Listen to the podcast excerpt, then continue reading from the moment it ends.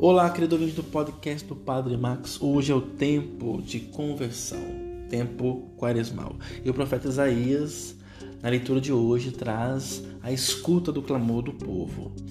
Ele compara Jerusalém a Sodoma e Gomorra, porque estavam sendo vividas ali várias incongruências, várias injustiças, como por exemplo, um governo corrupto, juízes injustos, sociedade violenta, depravação. Estamos falando aqui do século 8 antes de Cristo, lembrando que Sodoma e Gomorra têm a sua história ali contida e detalhada em Gênesis 19. Isaías acaba comparando Jerusalém pelos riscos que a cidade estava correndo pela sua vivência atual.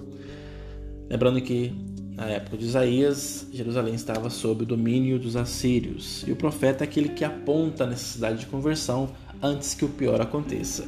E de fato, séculos depois, século VI, Jerusalém vai ser invadida, vai ser saqueada, a cidade inteira arrasada, a população morta e os sobreviventes são deportados. Uma sociedade destruída porque não viveu a experiência da conversão.